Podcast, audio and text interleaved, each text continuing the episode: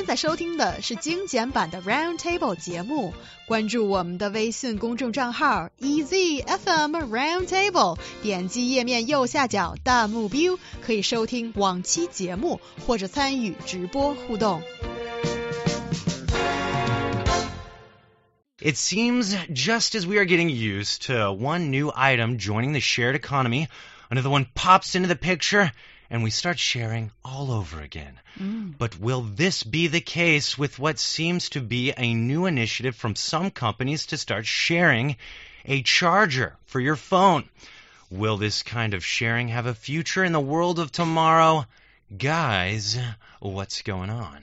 Well, the sharing economy, also known as the share economy or collaborative consumption, mm-hmm. refers to a new economic format that uses network information technology to optimize the allocation of dispersed, dispersed resources through internet platforms to improve the efficiency of resource utilization. For instance, the most well-known example of sharing economy is sharing bag, bags, Yeah. and such as Mobike and OFO that we can see on the streets. Yeah. Yeah. and at the same time, uh, for example, now we are seeing a new phenomenon which is sharing portable charger. Ugh, yeah. Yeah. Yeah.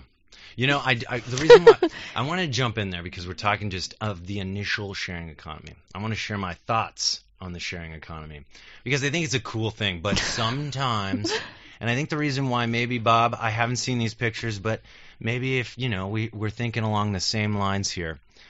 You know, I like this idea of shared bikes, but at some point walking down the sidewalk is impossible when there's tons of shared bikes in my path. That's something I hate Yeah. recently. Yeah. And you know, even just uh, you know, in the area I live in, it's there's now so many more people riding bikes. That's great. Get your exercise, but you know, walking's not evil either. Walking's not the worst. You know, maybe you get there a little bit slower, but at the same time, there's so many more bikes in my area because it's kind of a nice area. There's some parks and whatnot. Uh, these bikes. Um, you know, people will get out of the bike lane. They'll get on the sidewalk, and sometimes it's a little dangerous, especially if there's little kids walking around or people just not paying attention. So I think, you know, I'm skeptical of of all things we talk about. Uh, the sharing economy, especially these bikes, I'm a little skeptical.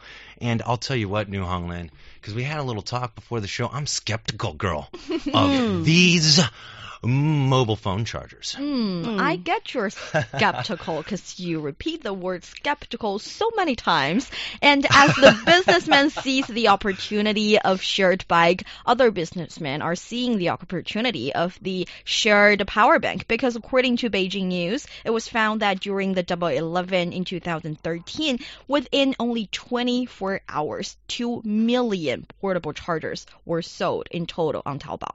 And also in 2017, the number of global people using portable chargers is close to 5 billion. And in China, the number is over 1.3 billion charger. There are more than 10 billion charging behavior every day in average. And that is why all these businessmen believe that if you need to charge your phone and you forgot to bring your own charger with you, No. we can provide you with that. Nope. I think the the worst enemy to these uh, mobile charging, mobile phone charging stations, uh, or or you know the, the mobile chargers for the phones, is the fact that there's electric outlets, and you know I don't even think this is the future, um, because I honestly, okay, call me crazy, call me maybe I'm delving into the sci-fi here, but I think it's just going to be usable batteries, like something you can just throw in your uh, battery, you put it in somewhere else, and it's just like you're loaded with almost like strips of gum. You slide it into your phone, slide it out, situation like that, maybe not,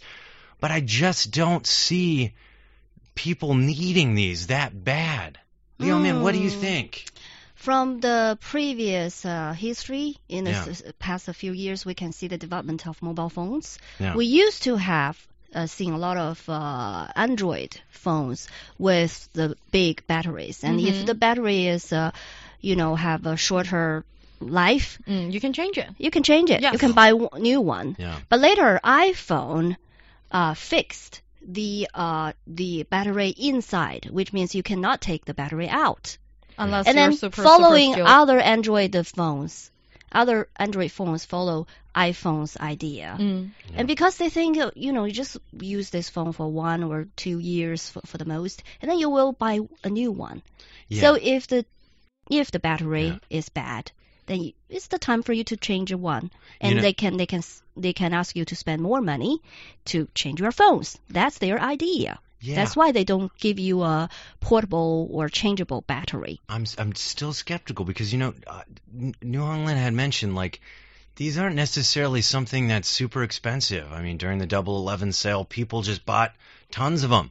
You know, why not just have your own? You know, I'm always with you. Throw it in your backpack. Maybe I'm sure there's one that's like what's really cool about it is maybe it picks up the sun. You can charge it while you're outside, and it fits in your back pocket. Something like that. Call me crazy. Also, I think too the fact that these aren't so expensive might be bad for the sharing economy of them. Also, nowadays you got battery lives that just last forever. I mean, definitely a full day. So what would you maybe be doing where you need this kind of thing? New Hong Lin, you look at me like I'm crazy. Yes, because you are. Uh, Uh-huh. this is China, true.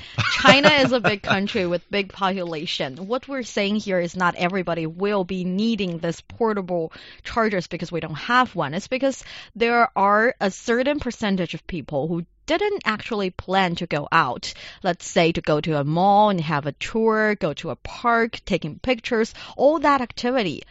Um, demand them to have a full charged phone, which they don't usually have. And in those occasions, a chargeable, uh, a portable charger would be an idea choi- uh, ideal choice. I'm not saying it's a very, mm, let's say, mature idea already, because we can certainly see there are problems being in this business, especially from the business end of it. So, um, like it's really easy to to replace. Uh, I mean, by other business company, they can easily copy your idea and Right. start it. Yeah, and started to provide the same kind of service and compete with you. And as well, it's possible that they are uh, their earning model is so it's so.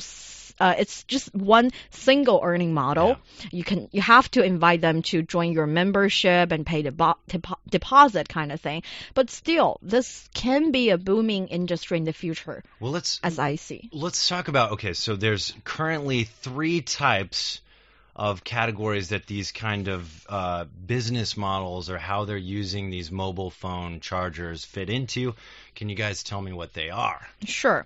So, uh, the three actually the first one is not mm -hmm. a, a, portable charger it's, it's just a charger okay. so that uh, let's call it Xiao, let's take Xiaodian as an example uh, Xiaodian is a brand it allows users to only use the charger at where it is offered being all the facilities offer you a wire you can just plug yourself cell phone in and you can charge your phone. So that is not exactly portable.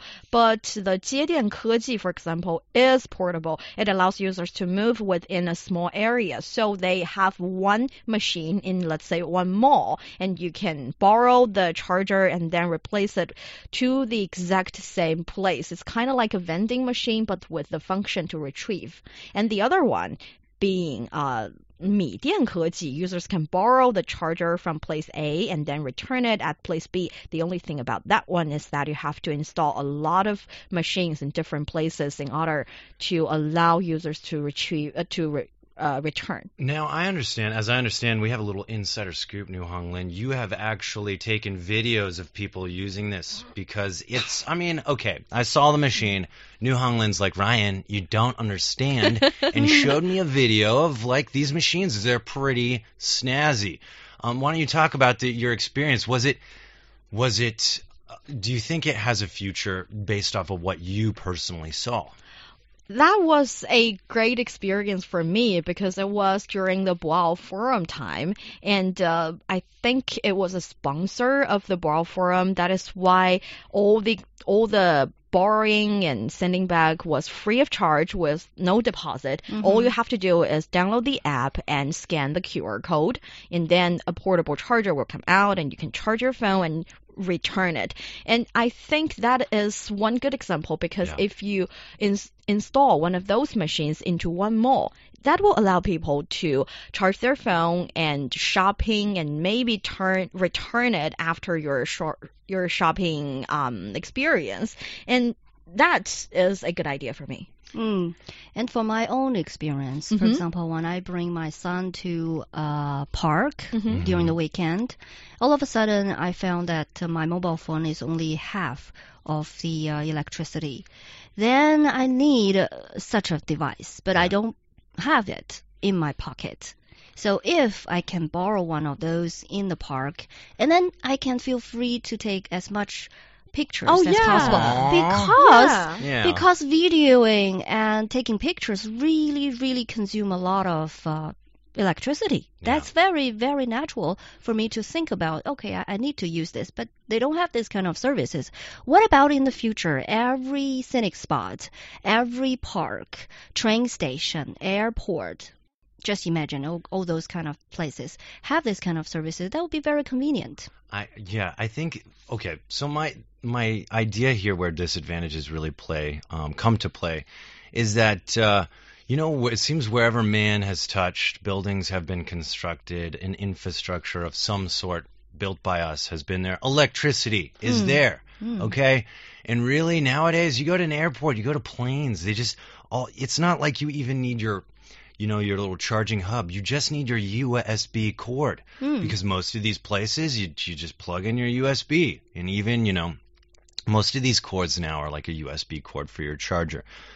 I also think because of those reasons, imagine this big machine like that you showed me in that video, New Hongland, that's going to cost money to have one of those, to have two of those placed in a mall where there's a bajillion malls all over the place. So you're investing so much money into a technology that I'm skeptical. I'm Mm. honestly skeptical if A, it's necessary, and B, if phone companies are investing in basically the same kind of battery.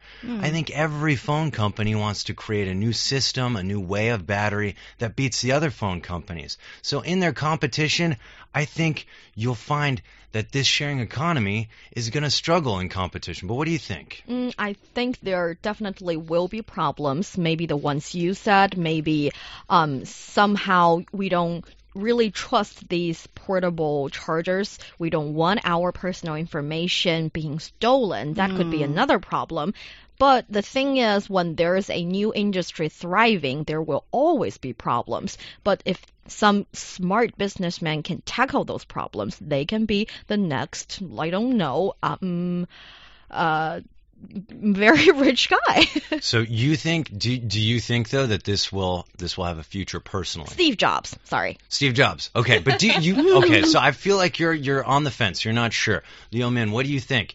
Will this have a future in the sharing economy, that trend we're seeing? Well, basically, we interview. I interviewed a, a professor some time ago about uh, the this uh, economy, sharing economy. Basically, she thought, she thinks the sharing bikes, the sharing cars, and the sharing these portable uh, chargers are not real sharing economy. It's uh, just another format of rental business. Ah. Yeah, sharing economy, in her opinion, is about sharing something that's already exists that people do not use that frequently, and people can find immediately where this device is and is not being used, and so I can take advantage of using it. Yes. So it's not about creating something new to provide for the customers to rent it. Mm. So this basically the sharing the bikes, the sharing cars Yeah. and this kind of thing are trying to steal the how to say the concept of